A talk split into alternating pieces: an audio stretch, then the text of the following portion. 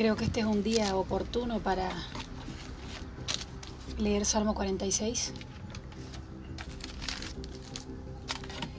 Este salmo está escrito para los descendientes de Coré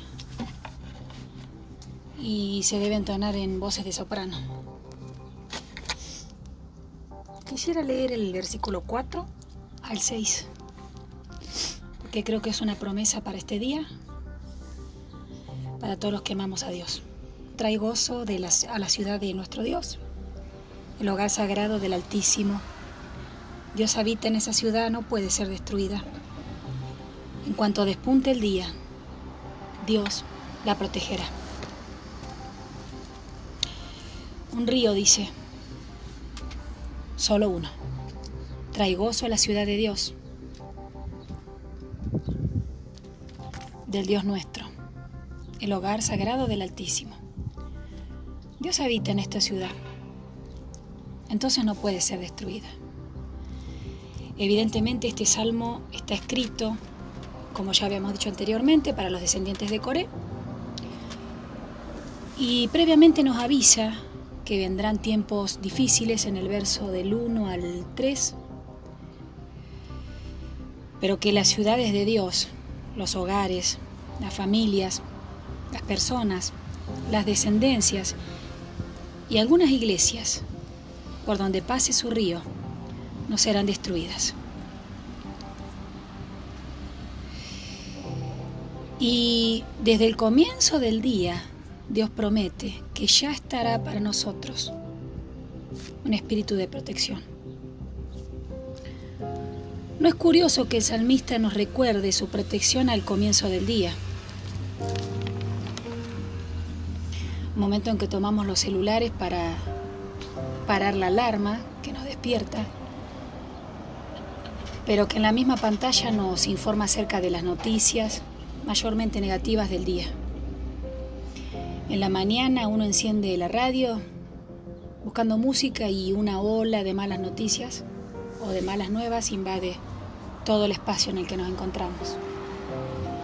Pero en la ciudad de Dios siempre habrá un río que nos alegre y sobre todas las cosas que nos proteja. Un río, un río que nos hace danzar bajo la lluvia y aún bajo las tormentas eléctricas.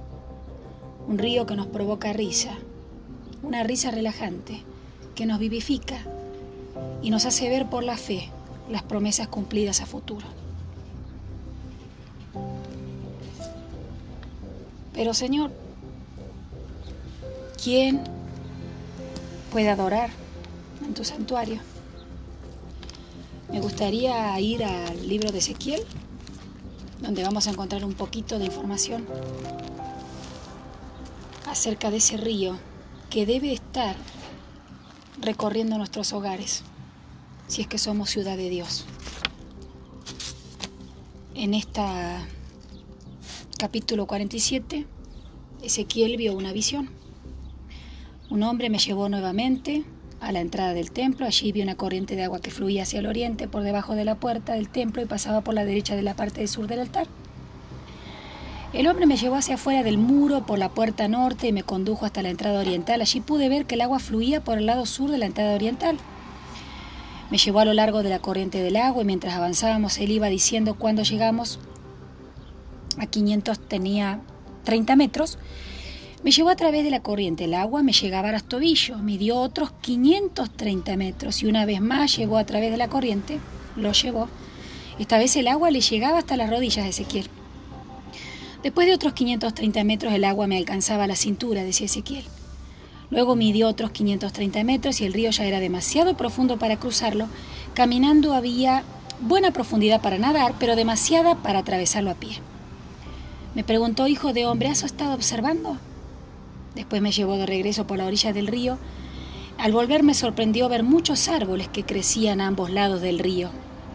Me dijo, este río fluye hacia el oriente, atraviesa el desierto y desemboca en el valle del Mar Muerto. Esta corriente hará que las aguas saladas del Mar Muerto se vuelvan puras y dulces. Vivirán cantidad de criaturas vivientes por donde llegue el agua de este río. Abundarán los peces en el mar muerto, pero sus aguas se volverán dulces. Florecerá la vida donde llegue este agua. Habrá pescadores a lo largo de las costas del Mar Muerto, desde En-Gadi hasta en Eglem. Toda la costa estará cubierta de redes secándose al sol. Al sol. El mar, mar, muerto se llenará de toda clase de peces igual que en el Mediterráneo. Pero los pantanos y las ciénagas no se purificarán, quedarán salados. Ambas orillas del río crecerá toda clase de árboles frutales. Sus hojas nunca se marchitarán ni caerán, y sus ramas siempre tendrán fruto. Cada mes darán una nueva cosecha, pues se riegan con el agua del río que fluye del templo, que fluye del santuario. Los frutos servirán para comer y las hojas serán usadas para sanar. Fíjate, este río que vio en visiones Ezequiel habla de ese mismo río que se habla en este salmo, en el Salmo 46. Es un río, dice que todo lo que lo toque vivirá. Todo árbol, dice la palabra de Dios en, en varias partes, que somos árboles de justicia. Nombra a los hijos de Dios como plantío de Jehová. Nosotros somos esos árboles que junto al río viviremos. Dice que nuestros frutos servirán para comer y las hojas se usarán para sanar. Fíjate qué hermosa promesa de multiplicación, de prosperidad, de provisión y de sanidad sobre todas las cosas en este momento tan oportuno que está viviendo la sociedad, de tantos problemas de salud. Ahora, este río dice que nacía, Ezequiel lo vio saliendo del santuario. ¿Qué es el santuario para nosotros? El santuario es un lugar santo donde nosotros podemos estar con Dios.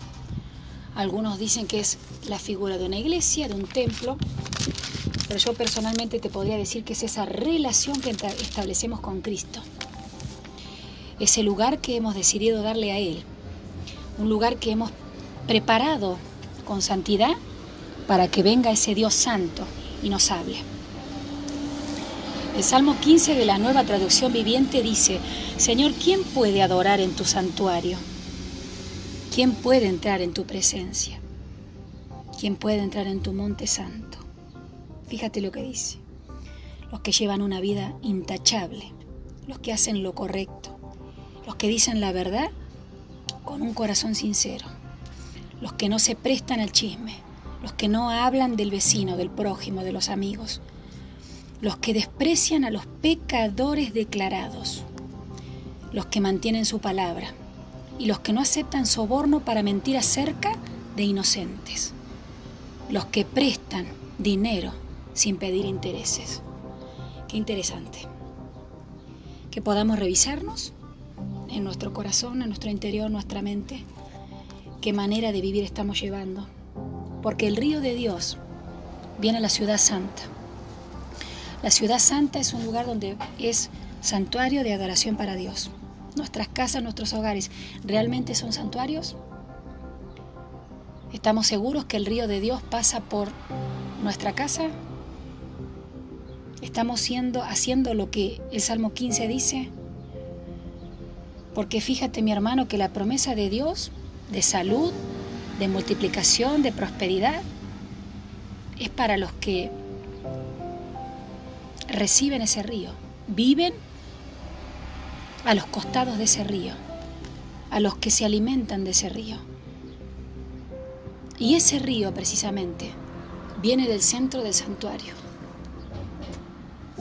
Y para entrar al santuario solo entran estas personas que dijimos, que llevan una vida intachable, los que adoran a Dios con sinceridad, los que dicen la verdad del corazón sincero, los que hacen lo correcto, los que no se prestan a andar en chismería, los que no hablan de los demás, del vecino, de los amigos, los que desprecian a los pecadores declarados, los que están en contra del pecado, los que no hacen concesiones, los que no dicen todo está bien, los que saben lo que está mal, los que cumplen con la palabra, los que no aceptan sobornos, los que no mienten acerca de la gente inocente, los que no prestan, los que prestan dinero sin pedir intereses.